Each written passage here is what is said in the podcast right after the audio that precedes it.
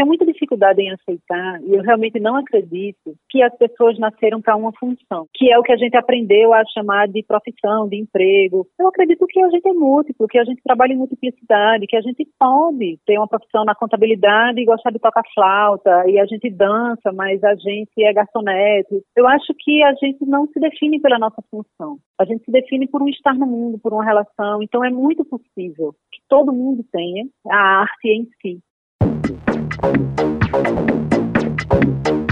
Olá, eu sou Matheus Silomar e começa agora o Tabajara Entrevista. O Tabajara Entrevista é um espaço destinado a abordar histórias de grandes personalidades paraibanas, buscando traçar um perfil do entrevistado e suas contribuições para a sociedade. Nesta edição, vamos conversar com a atriz, arquiteta e urbanista Natália Sá. Iremos ter mais detalhes da carreira e vida de Natália. Bora conferir?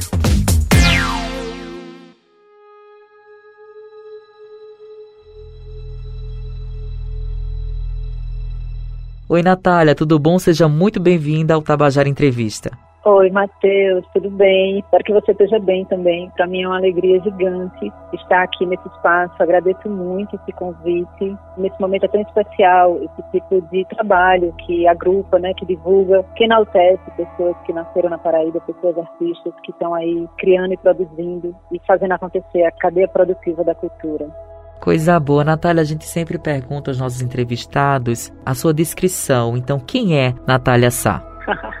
Essa pergunta é maravilhosa e ao mesmo tempo ela é péssima. E eu vou te confessar uma coisa, Matheus, eu não preparei nada para falar aqui, então vai ser super no impulso. Eu gosto de pensar que é difícil se definir, é difícil me definir. Eu acredito que eu estou sempre em trânsito. Mas eu posso dizer que sou uma pessoa que pulsa, uma pessoa no mundo, uma pessoa que se relaciona com, com a vida, com o mundo, com a existência, e eu vou caminhando pelo convite. Eu vou caminhando pela, pelo convite à dança, o movimento da vida. E eu, às vezes, me manifesto através da poesia, mas não me considero poeta. Às vezes, eu transito pela performatividade, mas não me considero performer. Eu venho trabalhando com atuação, mais enfaticamente nos últimos anos. Me considero atriz e acho importante dizer que sou atriz. Politicamente, acho, acho fundamental me colocar. E eu digo isso porque sei que muita gente tem dificuldade em se dizer atriz por várias razões. Então, me considero atriz, tenho uma formação em arquitetura e urbanismo e resolvi investigar a relação do corpo com o espaço,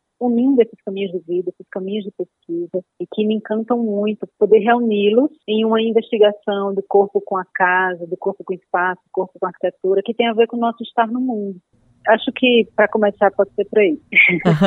é muito interessante essa sua colocação, né? Que você já vai é, embebedando em relação às artes, né? Que a arquitetura tem muito essa questão da arte, a atuação também e também essa parte do corpo, né? Como é que você começou a se interessar mais pelas artes? Conta um pouquinho a sua história com esse movimento artístico na sua vida. Você sabe que recentemente eu precisei revisitar um pouco a minha história, até para inscrever esses últimos projetos da Lei Aldir Blanc, que é preciso dizer, né, como é fundamental o um incentivo público nesse momento de pandemia, para que a gente possa seguir criando, para que a gente possa seguir trabalhando quando, enfim, quando bruscamente os trabalhos foram interrompidos e o incentivo público tem sido fundamental para a gente seguir. E eu acabei precisando revisitar a minha história, revisitar, enfim, a, a, a trajetória, né, um pouco de como tudo começou. E foi muito importante para mim resgatar um início na infância, porque a minha família é de artistas. Então eu cresci vendo minha irmã que é artista visual, minha tia que é artista visual. Então eu fui crescendo no ambiente das artes, que tudo bem, não era a atuação de fato, mas era um caminho possível, era um caminho que se apresentava para mim como parte da minha vida. E na verdade eu demorei muitos anos para descobrir que eu poderia trabalhar com isso, que eu, poder, que eu poderia fazer disso o meu caminho de vida. É, na verdade é disso que eu vivo. Às vezes eu sobrevivo de outras coisas, mas sem isso eu não vivo. Sem a arte eu não vivo. E aí eu fui percebendo que desde a infância ela está presente, porque eu tenho uma vizinhança muito incrível, cheia de crianças e, enfim, como eu nasci na década de 80, então eu tenho infância de pé no chão, de brincar na rua com muitas crianças juntas e a gente sempre brincava com arte. E eu descobri a arte assim fazendo festivalzinho de dança no, no, prédio onde eu morava, brincando de fazer peça de teatro, chamando os vizinhos e vizinhas e familiares da gente para assistirem. E, isso foi fundamental. Isso foi fundamental para construir em mim um caminho de possibilidades, me dizer assim, isso está presente, isso faz parte da sua vida. E aí eu fui crescendo. Na adolescência, eu, enfim, fiz parte de grupos da igreja, mas eu sempre participei das peças de teatro da igreja e até já estou afastada por diversas razões desses grupos de jovens, mas na, na adolescência, naquele momento, foi muito importante para mim porque foi mais uma vez ter a arte presente e mobilizar um coletivo através dos dispositivos cênicos, através das provocações que a arte é capaz de fazer.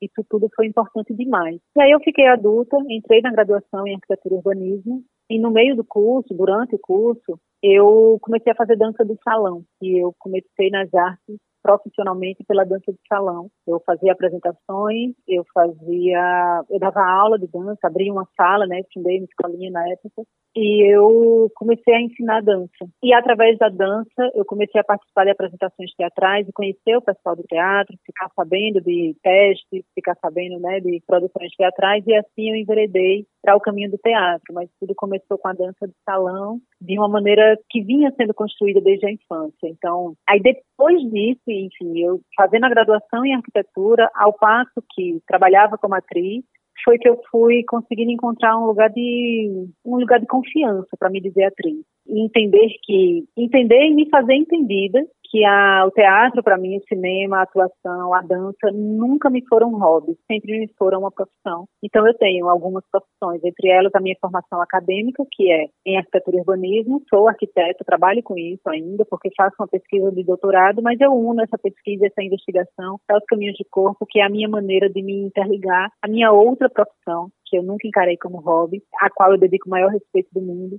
que é a minha carreira artística e a minha função de atriz. E é interessante, né, Natália, que a maioria das, dos artistas, né, começam desde pequeno, né, no teatro e, e, também na igreja, né, que é um dos desses primeiros espaços que, que tem esse convívio com contato com a arte, né, e muitas vezes é, a pessoa não sabe, faz muito por hobby, mas quando vê é uma profissão. Mas você acredita que esse sentimento também é por conta dessa desvalorização da arte aqui no Brasil? Nossa, eu não tenho a menor dúvida. Porque a verdade é que eu acredito que todo mundo é artista. Nossa, tem um poema maravilhoso, que eu esqueci agora o nome, gente, que diz que todo mundo nasce artista. Todo mundo nasce artista, depois vem a repressão. Enfim, eu não vou lembrar do poema. Mas, é, é, é Mas... É, basicamente é isso, né? Que eu também sou tem disso, sabe? Que muitas vezes a gente tem essa essa questão da, da arte, da a gente tem muita essa parte lúdica também quando a gente é criança, começa a desenvolver e de algum tempo vai se paudando, né? Como você bem falou, a sociedade vai paudando esses talentos, né?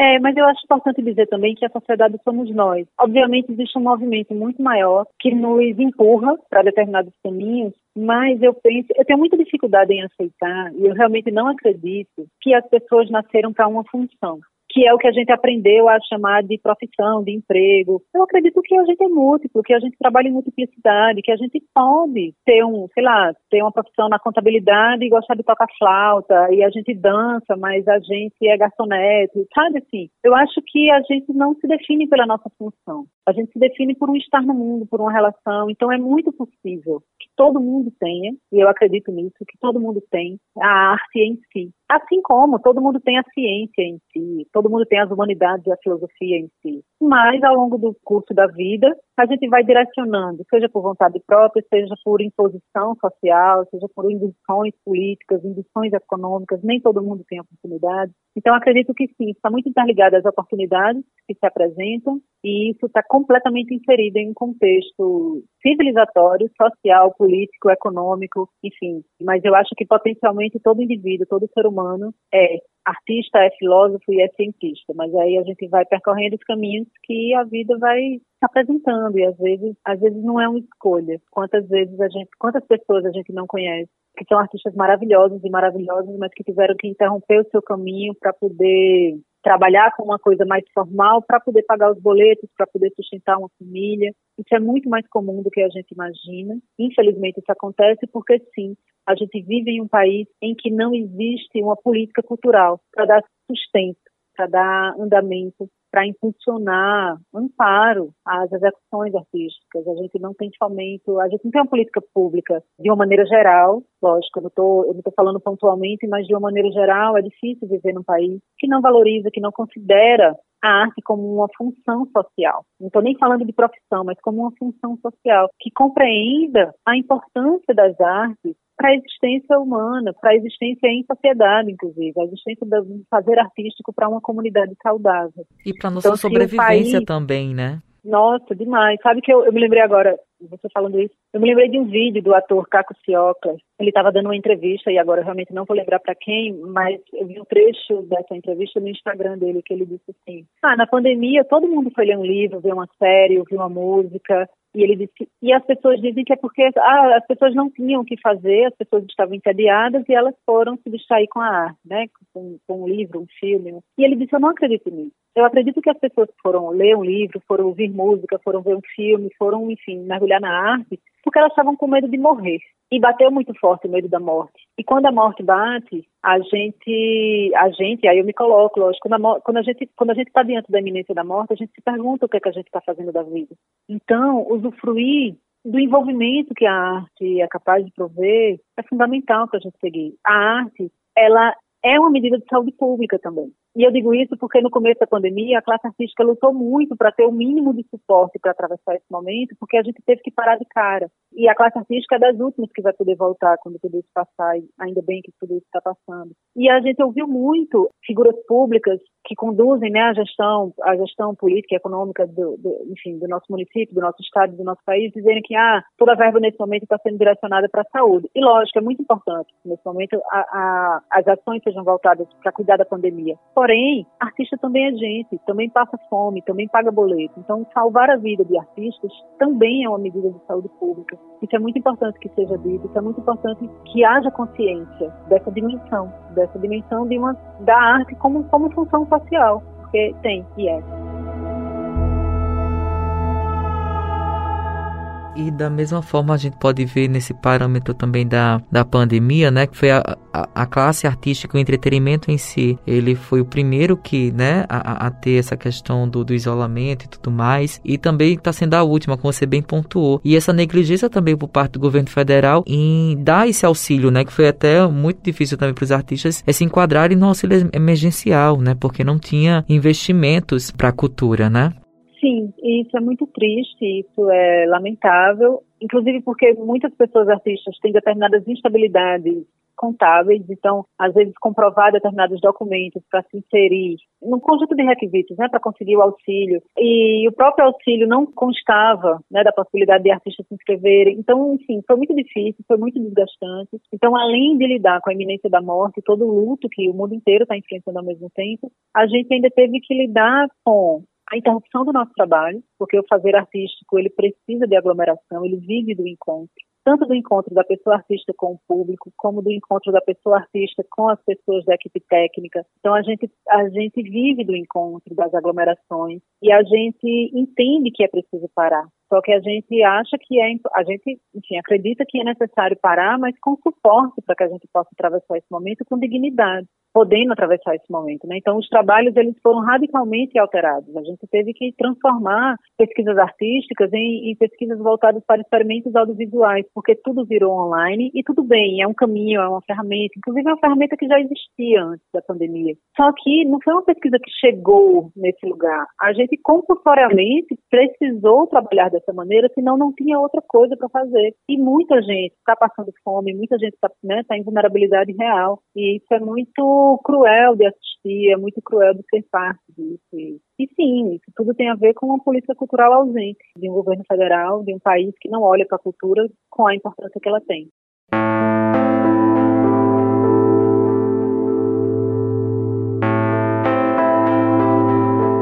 Natália, eu dando uma olhada assim nos seus trabalhos, né, principalmente nessa parte do teatro e também do audiovisual, você tem muito vasto e muito rico as, suas, as suas produções. Você poderia pontuar um pouquinho delas para a gente é, entender e também para os ouvintes e quem está nos ouvindo aqui no podcast possa compreender um pouquinho das suas obras?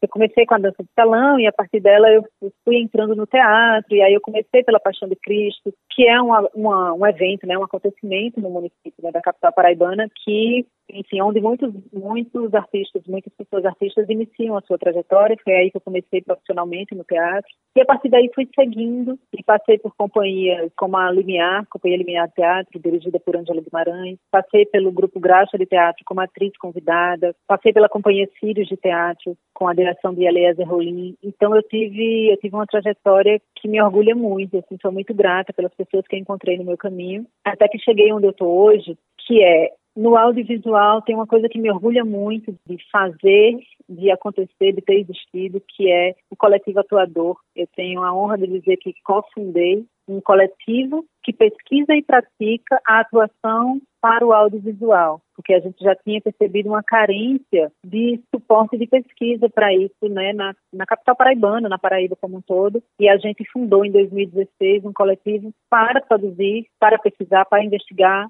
Lógico, a gente tem como integrantes pessoas de, de toda a cadeia produtiva, tem pessoas que dirigem, tem pessoas que escrevem, tem pessoas que produzem, mas tudo isso é para dar suporte ao exercício da atuação e isso para a gente é muito precioso. Então, no audiovisual, realizei alguns trabalhos no cinema, curtas e longas metragens, que também me alegram muito ter feito. Fiz O Desejo do Morto, de Ramon Porto Mota, em Campina Grande. Fiz Beito do Estrado, de Eliezer Rolim, que é um longa. Fiz o longa-metragem Desvio, de Arthur Lins. Fiz o longa-metragem Paterno, de Marcelo Lordelo, em Recife. Eu comecei com o filme de Marcelo Gomes, meu primeiro longa, tenho muito orgulho de ter acontecido. Era Uma Vez Eu, Verônica, também em Recife.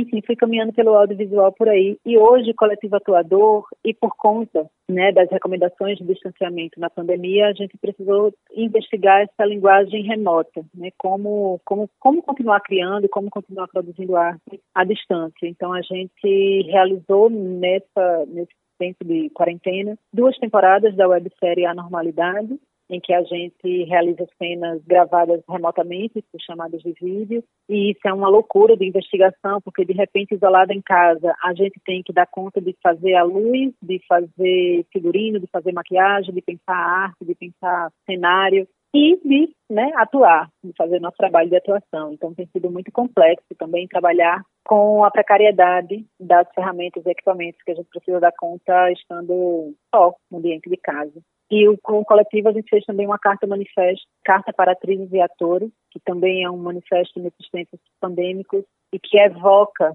essa importância da arte e da pessoa artista, né, como função social, como eu estava te contando agora há pouco. Isso no audiovisual. E aí, eu tenho um, um, um xodó muito grande pela performatividade. Como eu disse, eu não me considero performer, mas eu gosto muito de transitar pela performatividade. Então, eu venho buscando no fazer teatral. Eu te falei de algumas companhias pelas quais eu passei, mas ultimamente eu venho gostado muito de investigar a performatividade no teatro.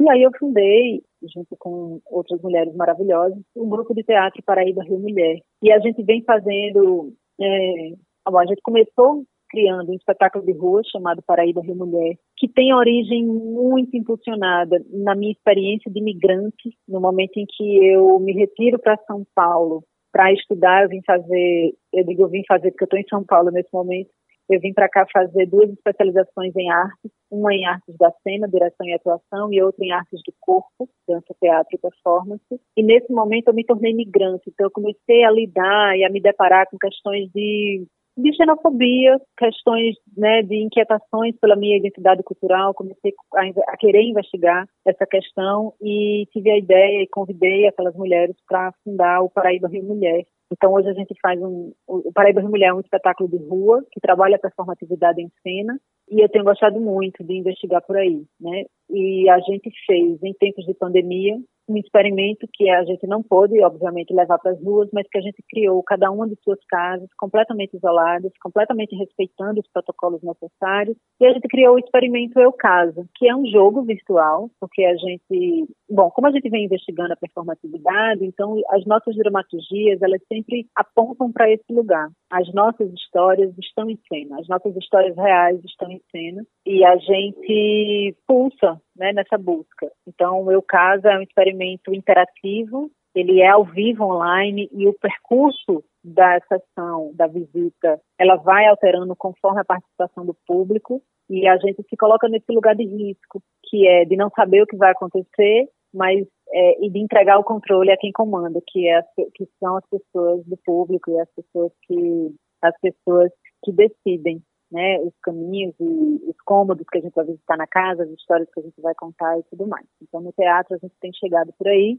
E na performatividade eu tenho tido a alegria também de realizar algumas performances. E aí eu destaco algumas como duas que fiz para a Virada Cultural em São Paulo, ambas dirigidas por Eliana Monteiro, do Teatro da Vertigem, né, uma que se chama Platô, desse jeito eu não quero mais, e o que restou do barro silenciou a mulher. Então são performances que tangenciam completamente as questões de feminino do feminismo, as questões antimachistas e antimisóginas, que também tem a ver com o contexto político em que é, contexto político social em que a gente está inserido enquanto sociedade. E, enfim, tem outras performances também, como Que Parte, que foi uma performance que eu gostei muito de fazer, fiz num festival em Belo Horizonte, né, orientada por Violeta Luna, que é uma performance mexicana radicada nos Estados Unidos. E, enfim, eu tenho transitado assim com alguns encontros muito preciosos de pessoas paraibanas e não paraibanas também, mas que alimentam muito uma troca e que eu acredito muito que a minha experiência fora da Paraíba, eu tenho um maior, eu tenho um maior apreço por essa história assim.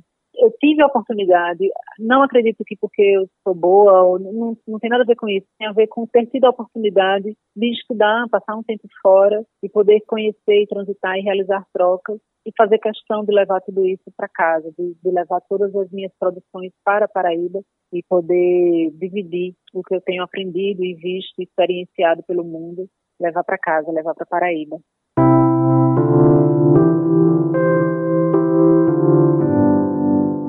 A partir dessa sua fala, eu estou aqui pensando também da importância da gente, enquanto nordestino, enquanto paraibano, em estar tá em, em determinados espaços e falar sobre isso, né? Falar que o nosso povo é muito além de tudo isso. Então, eu queria perguntar para você, o que é ser paraibana?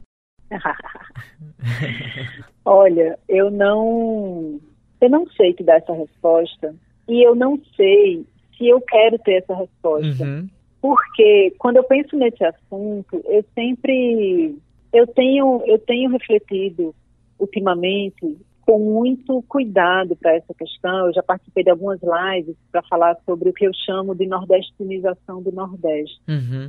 que é um olhar fetichizado sobre a gente. Quando eu venho para São Paulo, assim, quando eu existia na Paraíba, eu era uma pessoa, né, que Sim. nasci, estava lá na Paraíba, eu sou uma pessoa, eu apenas sou uma pessoa no mundo. Quando eu chego em São Paulo, é que o, por contraste, alguém me rotula.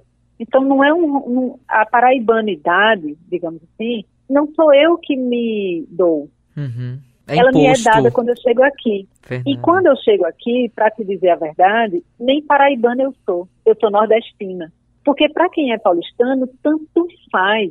Se eu sou do Ceará, se eu sou da Paraíba, se eu sou de Alagoas de Maranhão, tanto faz. Se eu disser assim, ah, eu sou da Paraíba, alguém vai dizer, ah, eu tenho um primo que mora em Alagoas. Você deve Conhece? Conhecer. Por quê? Péssimo. É, e tudo bem, eu nem, eu nem critico exatamente isso, porque a gente também confunde outras regiões do país, né? Sim. Lógico, a gente não deveria, mas tem maneiras de se colocar, né? Em vez de perguntar, ei, você é de Recife? É, por que não perguntar, oi, de onde você é? Porque quando a gente tenta supor, a gente revela a nossa ignorância. É, e é isso que acontece aqui. Então, quando eu chego aqui, que nem paraibana eu sou, eu sou nordestina, eu começo a perceber que existe um olhar fetichizado e é um olhar congelado sobre o que se espera que seja uma pessoa do Nordeste ao ponto de tanto eu ouvir, ai, tu nem, tu nem tem cara de paraibana, ou tu nem é nordestina, porque tu nem fala com o seu sotaque, nem é tão carregado. E às vezes eu percebo, eu e outras pessoas, né, conterrâneas minhas, fazendo questão de comprovar que a gente, sabe, assim, para, daqui a uhum. pouco eu me vejo usando expressões muito nossas, só para dizer assim, eu estou provando para você que eu sou nordestina mesmo.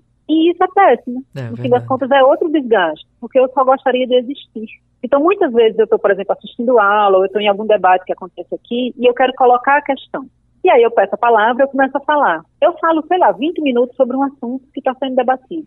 E a primeira observação que alguém faz quando eu termino de dizer é, ai, que sotaque lindo, fala de novo para eu te ouvir. Ou seja, gente, você não ouviu o que eu falei? E o assunto? Então, o meu sotaque chega antes de mim e a partir de uma visão congelada, porque espera-se que eu seja de determinada maneira. Então, o que eu acho arriscado na ideia de nordestinização do Nordeste é quando a gente veste, sem perceber muitas vezes, a gente veste a roupa, né, já que eu estou usando a analogia do vestir, a gente veste essa, essa coisa da nordestinidade esperada. Então, eu penso que se a gente não considerar as questões políticas que envolvem esse debate, a gente fica num debate muito vazio e a gente vai levantar a bandeira do sou nordestina com orgulho, sem saber ou sem perceber que a gente está fazendo um jogo fetichizado, assim, um jogo do ser exótico porque nós temos as melhores praias, eu faço questão de dizer, porque nosso lugar é mais bonito, porque nós temos as melhores comidas. E quando eu digo isso, eu estou fazendo o jogo deles. Quando eu digo deles, eu estou falando de uma hegemonia poderosa. Uhum.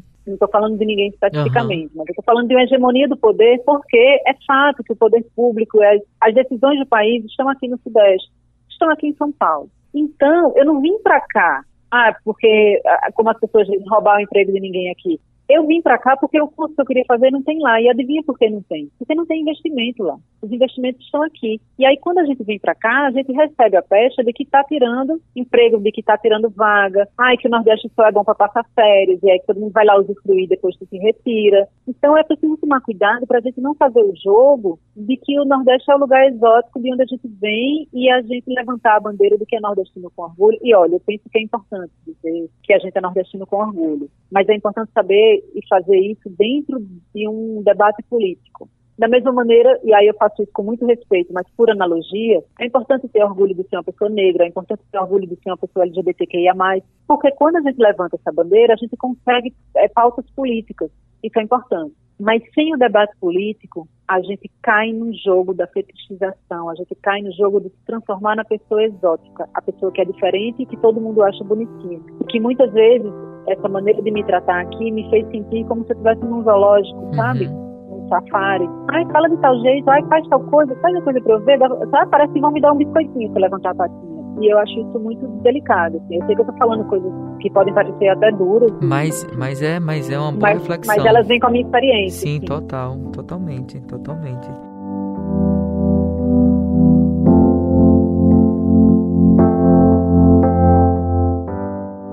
Natália, a gente tá já já terminando o Tabajara Entrevista e antes da gente terminar, a gente sempre pergunta aos nossos entrevistados quem você gostaria de ouvir um relato da história que a gente pudesse entrevistar aqui no Tabajara Entrevista. Nossa, parece. Eita! agora, hein? Tô me sentindo. Eu tô me sentindo naquela. Sabe aquela brincadeira desconta no outro? que era da infância, assim, uma pessoa toca na outra, sei lá, dá um tapa na outra, ah, desconta no outro. Ah, eu vou falar de uma pessoa. É, enfim, tanta gente é importante especial para mim. Mas eu vou falar de uma pessoa que me veio agora. Eu vou falar de Kelly Farias uma amiga querida, uma das maiores atrizes que eu já vi na vida e com quem eu tenho a oportunidade de construir caminhos de trabalho maravilhosos, tanto no Coletivo Atuador, como no Grupo Paraíba de Mulher e como projetos é, em paralelo que a gente vem realizando juntos. Então eu vou falar de Célia, que é uma pessoa que eu admiro muito. Eu poderia falar de todo o Paraíba de Mulher, todo o grupo é, de, é formado por mulheres que eu admiro muito, Cassandra Brandão, Ginarla, Gabriela Ruda, mas para escolher uma eu vou falar de Célia, porque ela é, ela é uma pessoa chave na minha construção artística, como, como amiga e como suporte profissional mesmo. Assim. Ai, que massa. Natália, foi um prazer enorme conhecer um pouco da sua obra, da sua vida, que você é uma pessoa inspiradora. Então foi um enorme prazer para a gente ouvir a sua história e sua contribuição artística e como paraibana, nordestina, né? Então foi muito prazeroso conversar com você, viu? Matheus, sou eu quem agradece e fico muito contente. E, e, se algo do que eu falei fizer sentido de alguma maneira para alguém que está ouvindo, isso já me é suficiente para eu enfim, ter orgulho de estar tá participando, de, de, poder seguir contando a minha história. E sou muito grata por esse espaço, sou muito grata pelo convite que vocês me fizeram, porque acho esse espaço fundamental para construir um acervo mesmo, né, para construir um material, para construir uma coletânea de histórias que são tão importantes para a nossa Paraíba. E é basicamente isso, sabe? É mais essa questão da preservação de memórias, né? E a gente gosta também de homenagear pessoas enquanto estão vivas, né? Que muitas vezes as pessoas fazem homenagens quando a pessoa já foi para outro plano, né? E eu acho que a gente também ouvir histórias de pessoas paraibanas, de personalidades e poder agradecer por essas contribuições, por essa passagem aqui na, na nossa vida, né? Então é, um, é uma espécie de agradecimento mesmo pelas obras, viu? Então é, é um enorme prazer conversar contigo, viu, Natália? Que maravilha, a honra é toda minha. Agradeço demais.